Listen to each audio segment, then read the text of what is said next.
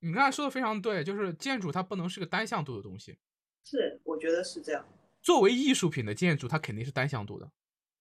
因为作为艺术，我也不觉得某种意义上，其实我会觉得说，也不能这样说。就比如说你刚才在说的时候，作为艺术品，比如说像我们在中世纪的时候，嗯哼，就每个呃小的城镇，比如说像维也纳这种小城镇，当时还是小城镇，然后他想要让自己有名，然后他最想干的事情是什么呢？就是造教。对，对他他最希望的事情就是去申请一个教堂许可证，从教会里面申请到这个教堂许可证，或者自己挖一个什么圣母的面纱，或者是各种各样的这种灵物，然后他就要准备盖教堂。为什么呢？为什么他们有这么大的动力要盖教堂呢？就是一方面，在盖教堂本身会给他们吸引大量的这个人流，就是他会有很多人来朝圣，然后给他们的餐馆业、旅馆业，就是各个行业都带来这个客源，带来更多的税收。还有一个层面是对我来说也很重要，就是教堂它通常是一个持续几十年到几百年的项目。嗯，那在这个几十年和几百年之间，只要有这个工地在这里，它就会源源不断的吸收各种各样的工匠，而且是有经验的青年的人到这个城市。那一个城市最需要的人是什么？就是有技术的青年人。嗯，这个永远是一个城市里面最核心的一个东西。所以，对于盖教堂这件事情来说，它本身就是作为一个长期项目，然后带来了源源不断的青年男性、有技术的青年男性到这个城市里面，然后并且随之在这个城市的这个工匠体系就会瞬间完善，然后而且也完成了就是当地的一些，包括是像旅馆业，他们也可以赚很多钱，然后当地的这种。呃，很多的这个行会也会随之兴盛，就是它不是一件事情，它是它是一个系列的事情，而且这件事情会随着这个时间的这个拉长，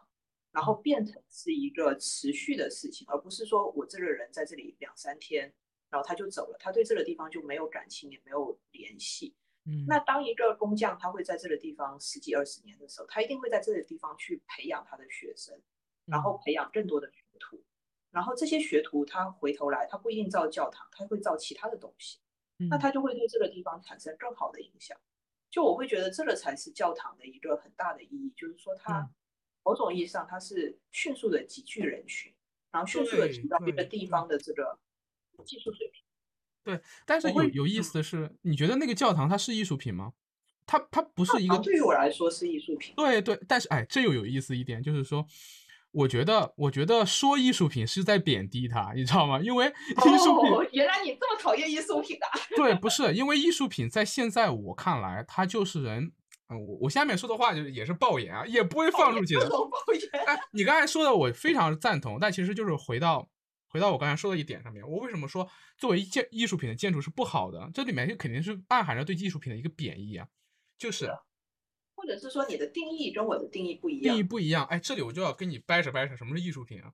嗯嗯，不好意思，我要晃动一下。OK OK，你知道贡布里希在他的那本艺术的故事里面有一句点题的话，嗯，叫没有艺术史，只有艺术家。我操，那句话是非常牛逼的一句话。对，为什么这么说呢？他否定艺术史，也不是否定艺术史，他他他他他是否定样式样式。对，他是否定样式的流变。对他洋气样式史，呃，不对，他洋气艺术史这个概念，其实为了让大家去把遮蔽大家的东西给拿掉，就是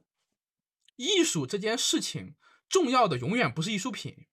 嗯，这是我，这是，这是我跟你我我开玩笑一点，就是大家开玩笑说我是个诗人，我从来也不这么觉得。是的，你的诗是我这几年读的最好的诗。这样吗？就是有有朋友过来问我的时候，对，就是我们去探讨。就是我还我记得我上次跟你说过，我最近给一本艺术史，呃，艺术讲艺术的小童书写了一本书，呃，写了一个书评，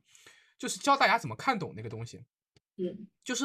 呃，很多艺术家在他去描述自己的创作过程中，都有一个都有一个很很很很有意思的倾向，就是说，哎，你看我做出来这个东西牛不牛逼，好不好？你喜欢吗？你喜欢，但是它对我来说不重要。就是就是普艺术家普遍会认为艺术品对自己来说并不重要，这是为什么呢？不会吧？为什么？哎，这这是很有意思的，在其实，在基督教的体系下，有很多艺术家，他们去创作一个东西，他们就或者说艺术艺术家这个概念是很晚才出现的，对吧？我们可以就是说，基本上要到了文艺复兴之后，有好多好多艺术家，我们其实是后来去追认的，就认为他是个艺术家。为什么呢？就是艺术家他们所追求的东西是什么？他们追求的东西不能是艺术品。这这跟我们做建筑就非常像，你知道吗？建筑你追求的永远不能是建筑它本身，建筑是有目的的。你要想艺术品，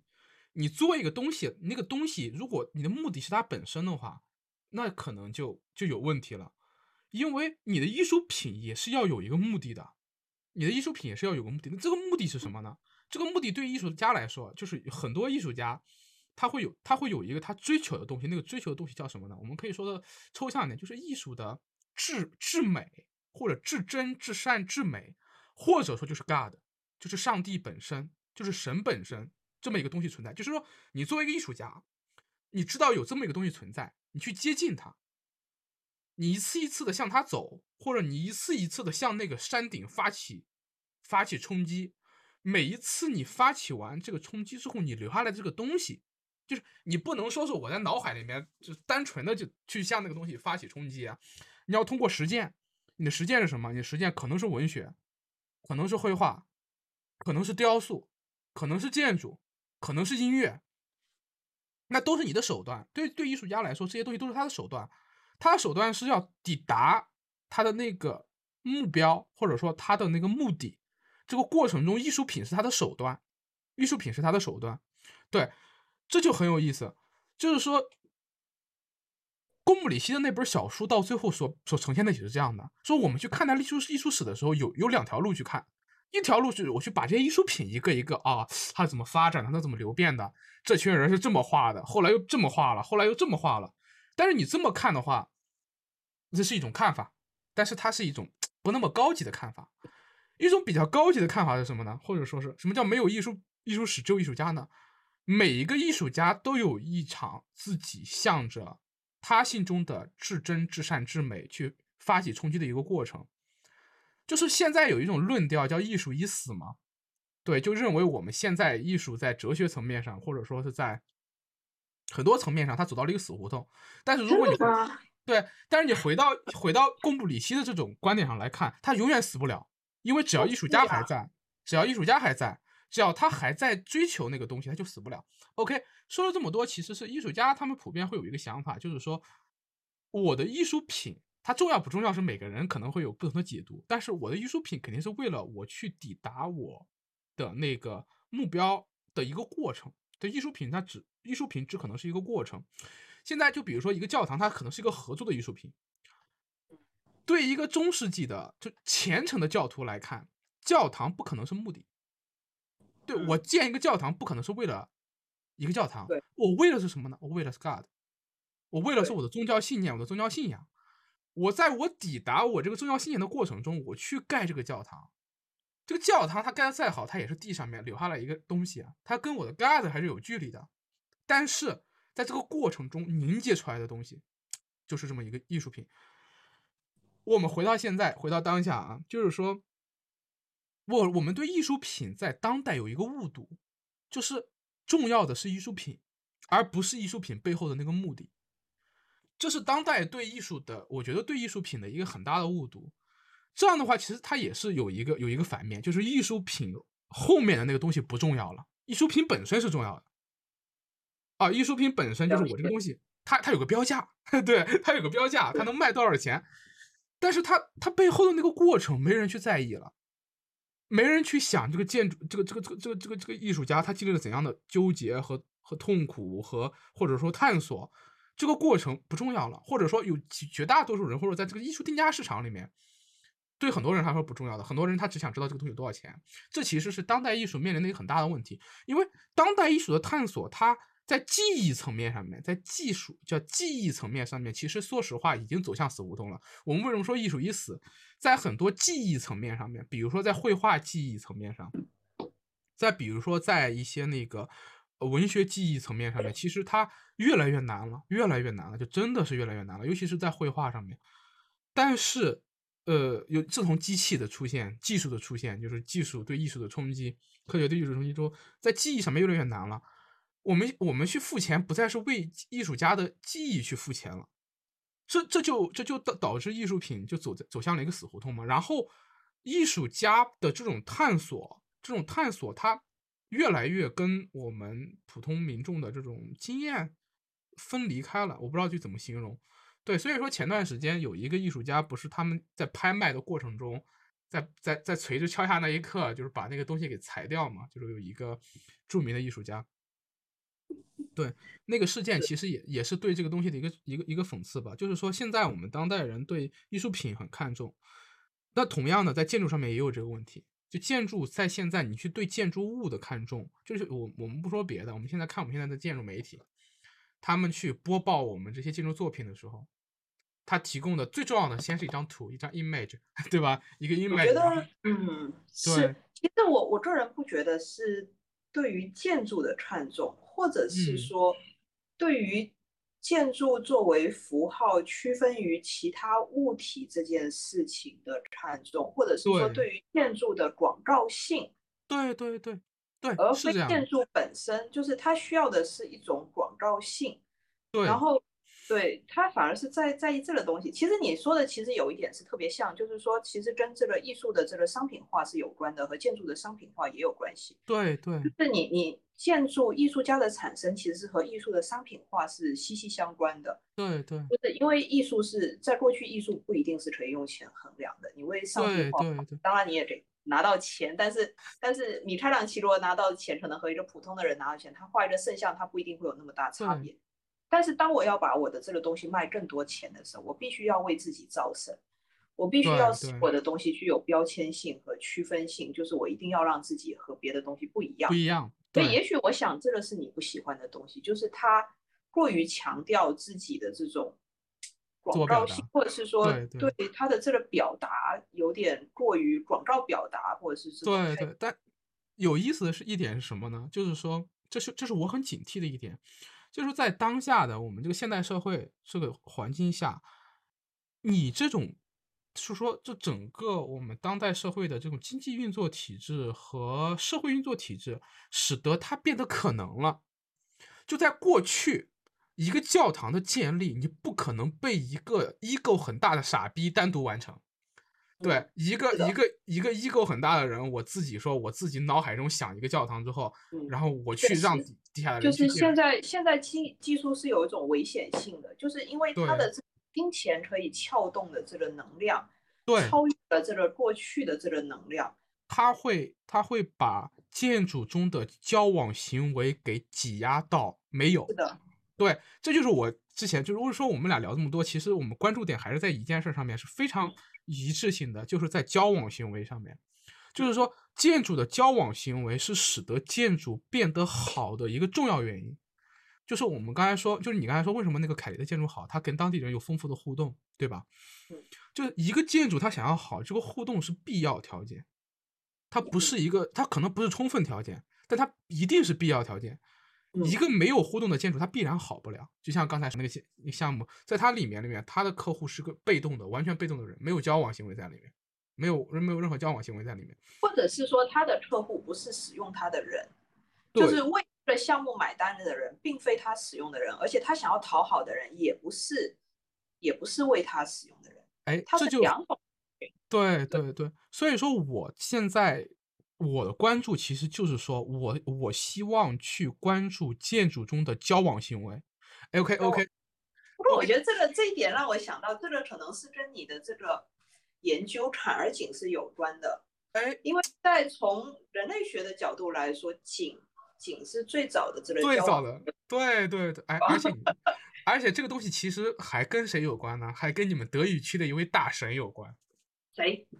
说一下，让我建筑师，不是建筑师啊，但是我一听说他的名字，你肯定知道这个人，哈贝马斯。哦，哈贝马斯，法兰克福学派最重要的旗手之一，而且他还活着吗？他有一套两卷本的巨著，叫《交往行为理论》。他的那个《交往行为理论》这两本书对我造成了巨大的冲击，你知道吗？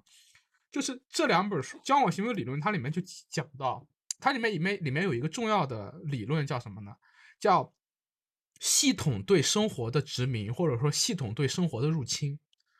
有意思。他认为这个人本身，我们的生活中是有丰富的交往行为的，是有那种是我们的生活世界。但是后来随着技术的发展，有一个东西叫做系统世界。这个系统世界是什么呢？这个系统世界是它的，比如说，呃，比如说政府，比如说资本机构、大公司、大企业这些东西，它变成了一个系统。这些系统它会入侵我们的生活世界，它会把我们的生活世界中这种丰富的细节给一点点的给挤压掉。这是这是那个哈贝马斯非常重要的一个理论，叫交往行为理论，或者说他认为人是通过交往而达成共识的，而共识共识是我们这个世界能够这个这个也太古典，这个对吧理论好古典啊。对吧？而共识是我们能够社会或者我们能够良好的运转自己生活的一个必要前提。但是呢，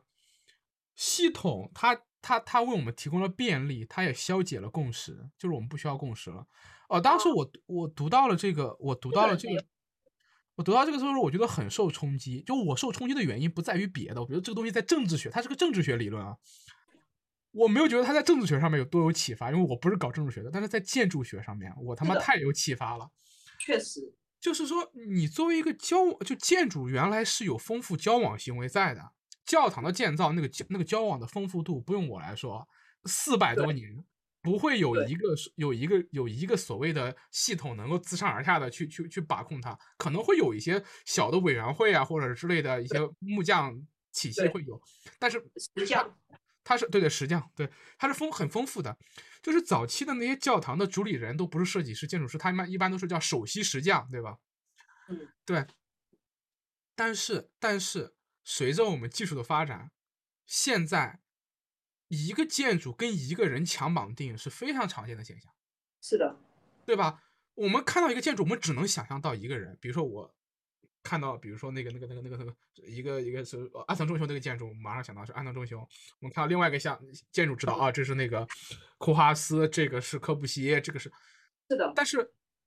他肯定不是一个人搞的，这个项目肯定不是一个人搞的，他有设计，他有施工，他有过程中丰富的交往环节，而这些交往环节在我们当代都被一个系统给压到底。发了。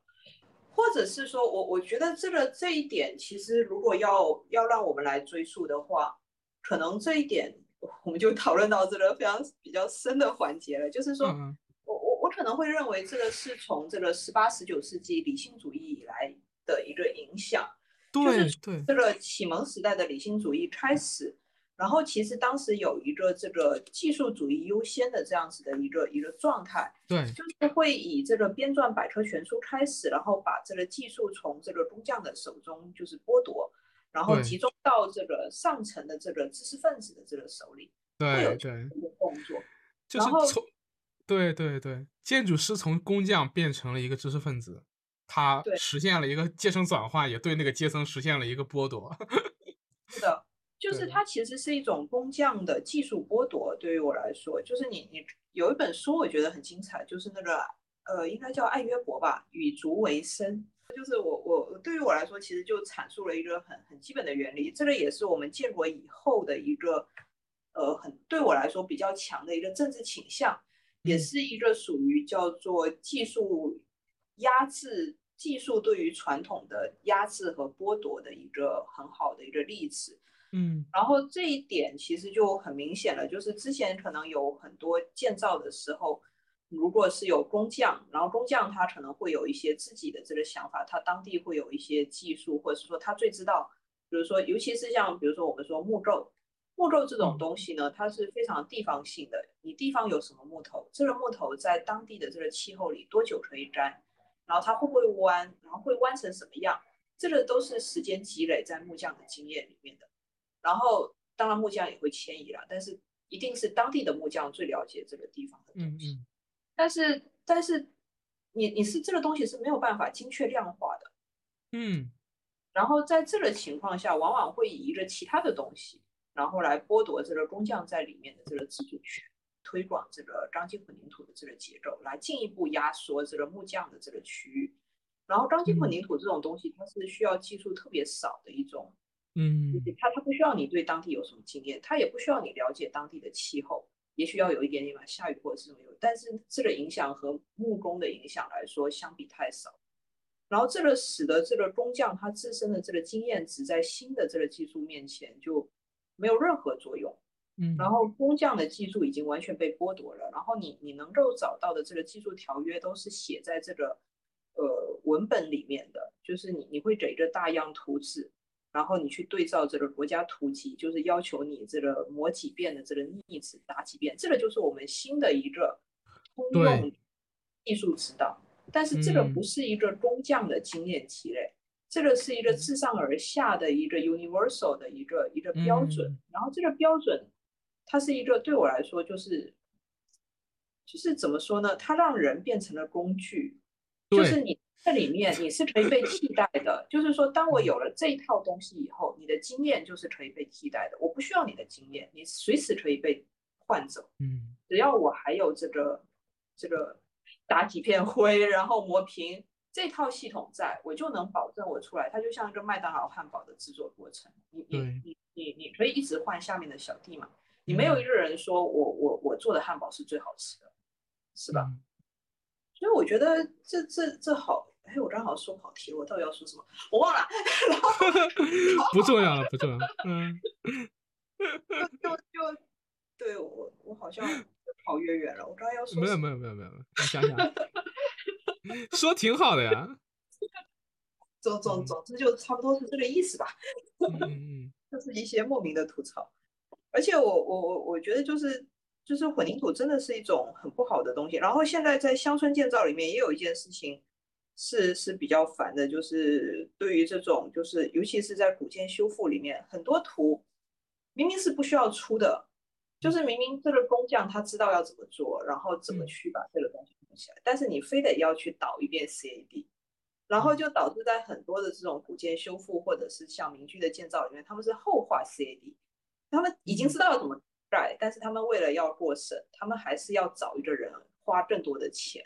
就是花另外一部分钱，让一个毫无经验的小弟，然后按着他们盖起来的房子画遍 CAD。我就觉得这件事情太傻逼了，就是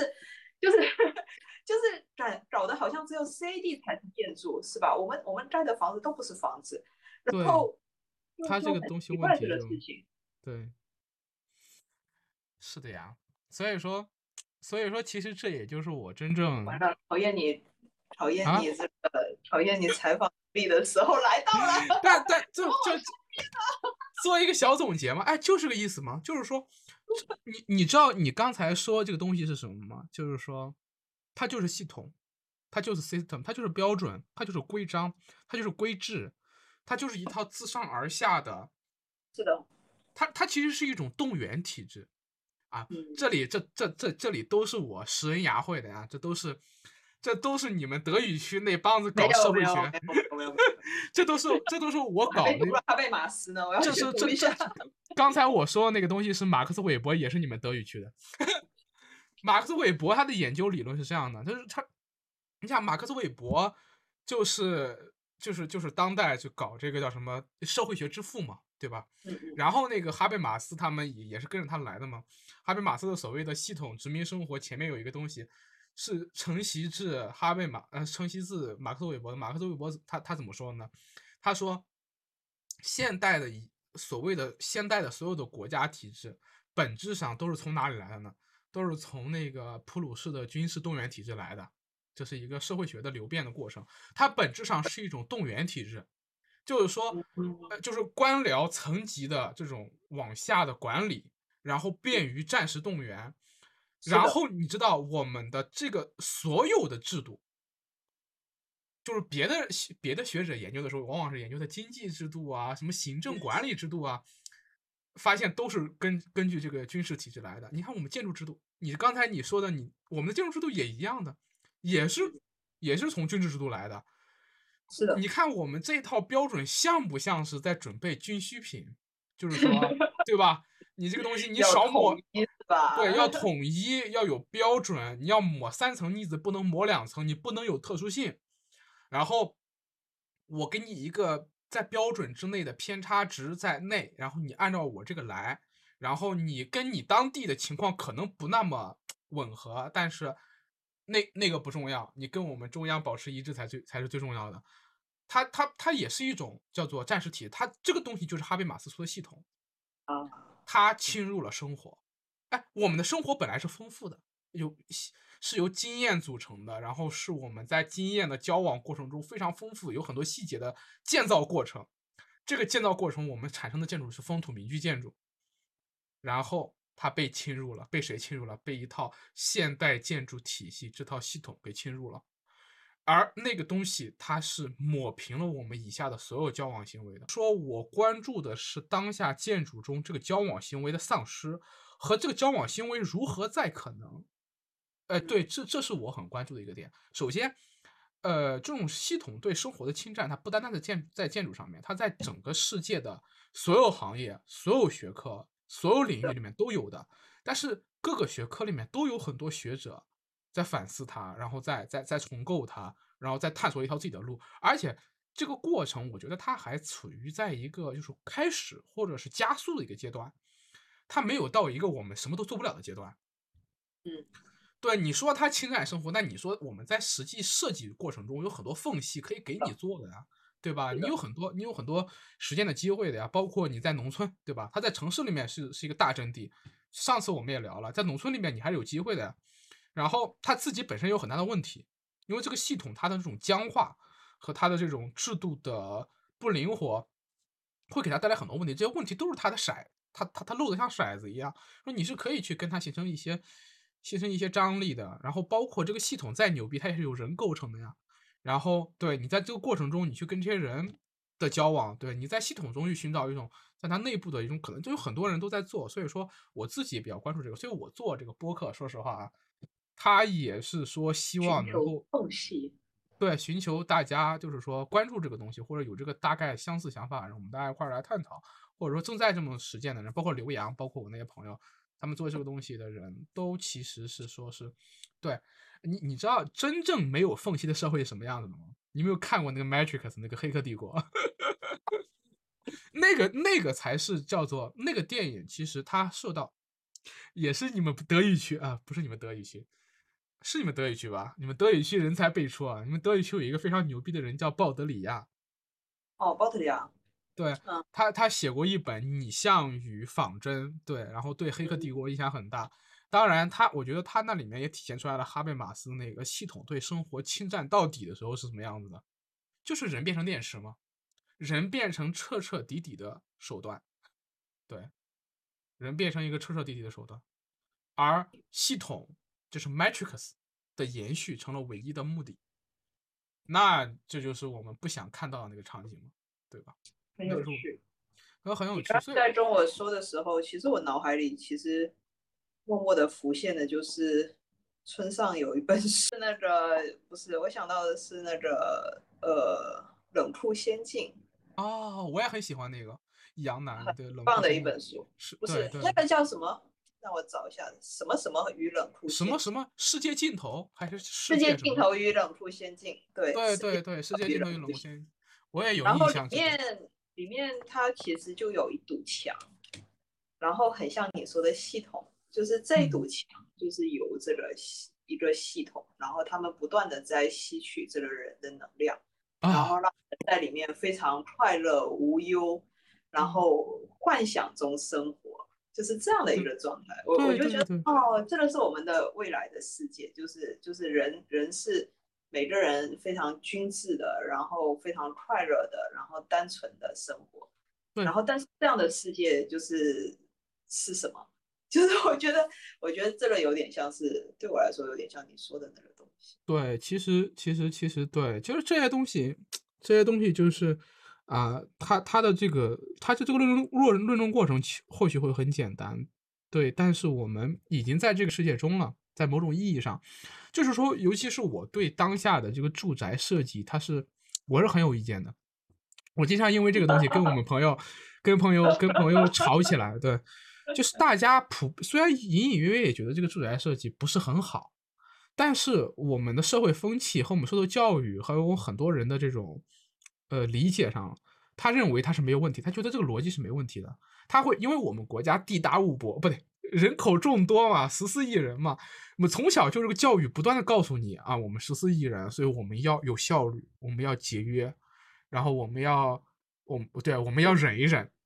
对，所以说我我有时候就跟我们朋友去聊天的时候，我就说你别站在那个顶层的那个角度上，你看，就是你你你有点你的个体性的经验，就是你回想你自己，你住的到底舒不舒服嘛？你想想这个，你别为国家考虑这么多，你现在对吧？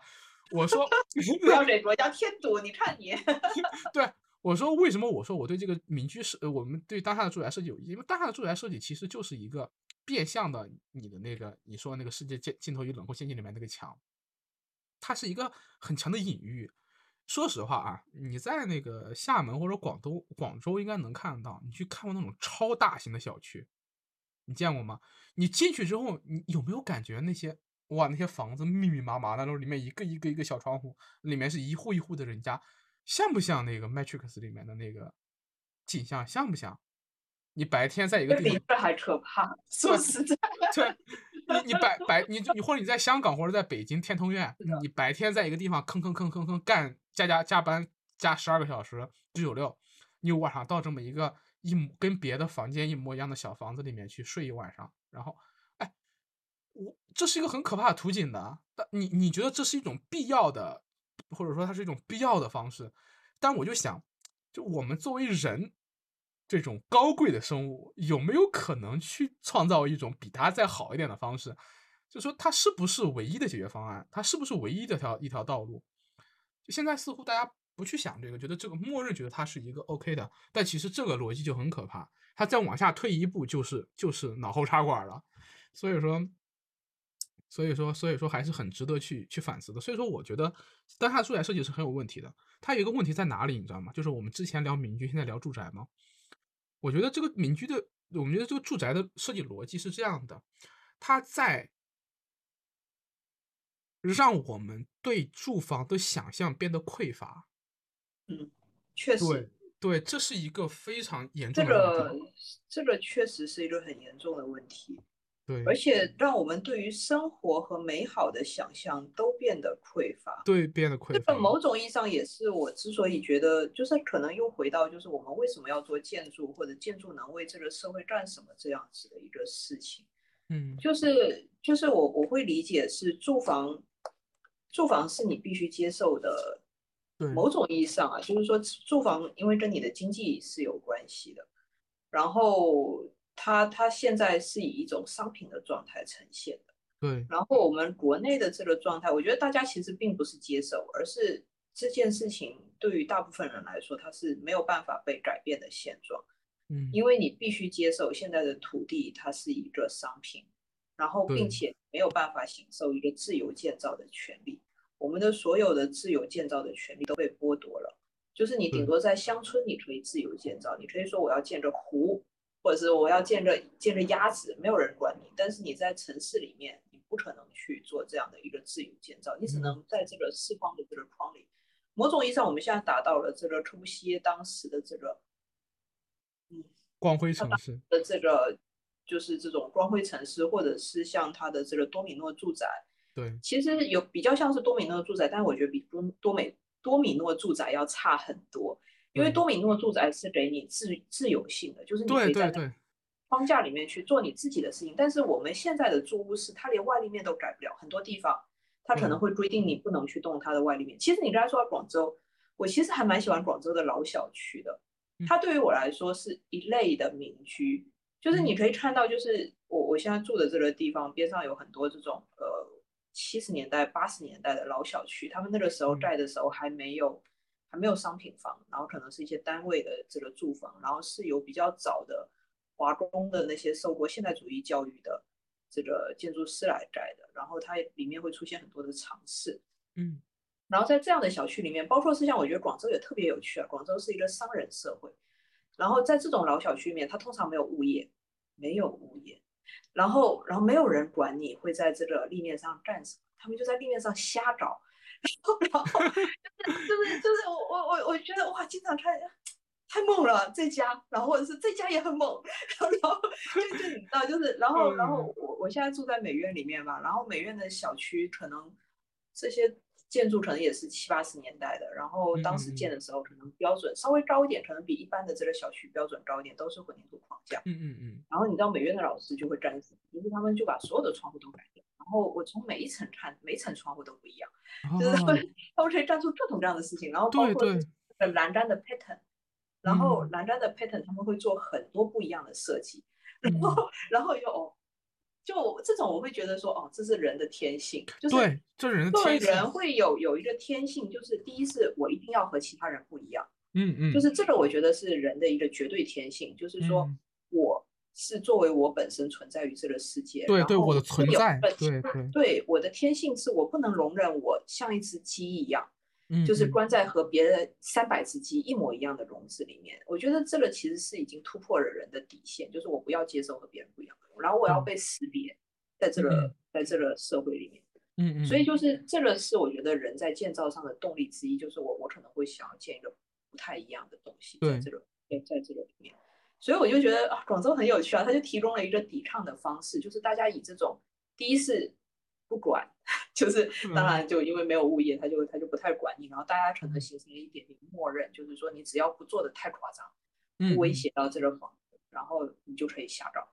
然后他们会在还有一些家庭会在他们的这个阳台上种特别多的植物，嗯，然后会用植物把自己家完全包裹起来，就像一个怪兽一样。嗯，然后你就会想说啊，这也是一种抵抗方式，就是所有人都在以一个方式在抵抗这种成为商品一部。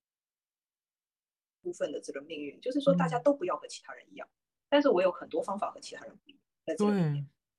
我我我觉得就是这这点是我觉得广州很有趣的地方，就是大家还存有一点这种，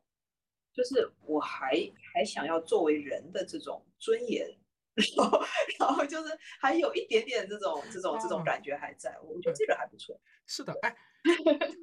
哎，这不就平缓的过过渡到我们的聊天的第一个问题？对，哎，我就是说，那我在想，那你对日常生活的兴趣也是不是来源于此啊？啊，对我，我这里还想补充一点，就是你刚才说那个人的一个天性是天生要跟别人不一样嘛？其实我觉得这这可能是，就我们如果要是去为我们刚才的那不能那套那套理论，就我们那套想法，就是说我们对现在有问题，对我们认为现在有问题。就很多人认为现在没问题嘛？就我们俩作为不能说异类吧，就我们认为现在有问题。我们提出来第一点，首先人希望跟别人不一样，这是一，这可能是第一定律。第第一定律，第二定律，我给你补充一个是什么吗？就是人有跟自己周边的环境发生关系的一个天性的欲望。对，这个是我的一个观察，就是人天生的希望自己能跟自己身边的环境发生关系的。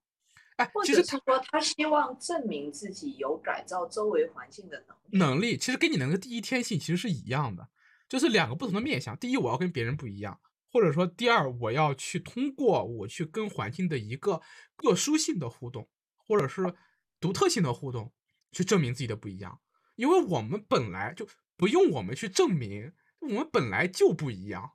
对，高矮胖瘦，对吧？男女老少。就是我们身上有如此多的不同，然后你我们被强行的画成一一个东西。那我的我的丰富的个体感受，或者说我不一样这件事情，我们自己对自己来说，我们是无需无需证明的。我直观的感觉到我跟你不一样，然后我要去做。所以说，所以说这这个东西，其实我是通过这一点去去去理解。所以说，我们俩也算是两条两条线路上面去去认识这个过程，但是。它就是造成了一个东西，就是说我们的生活，我们的生活是有丰富的个殊性的，就是个体性在在的。对，这也就是说，为什么我我我是不能容忍，或者说我是不能理解这种想要把我们大家变得一模一样的这种冲动。我觉得这种冲动其实它是很危险的，或者是一个管理的需求嘛？对，它是这种军事动员的需要嘛？对对对，这个这个很正常，就是说。你永远，呃，这个还可以再 call back 一下这个斯科特啊。虽然他前一段时间就是做了很多这种学术上的争议，就其实我觉得斯科特的理论在这里面也是适用的。就是说，作为这种国家或者是作为统治政权来说，就他永远的冲动都是简化管理程序。对，所以他永远都希望他所管理的个体是这种可以被量化并且是标准化的这个个体。这个也是一个基本的这个需求。只是说，我嗯们作为个体本身，就是你被管理的对象，你要在多大的程度上能够做去出反去给自己争得多大的一个空间。是的，对，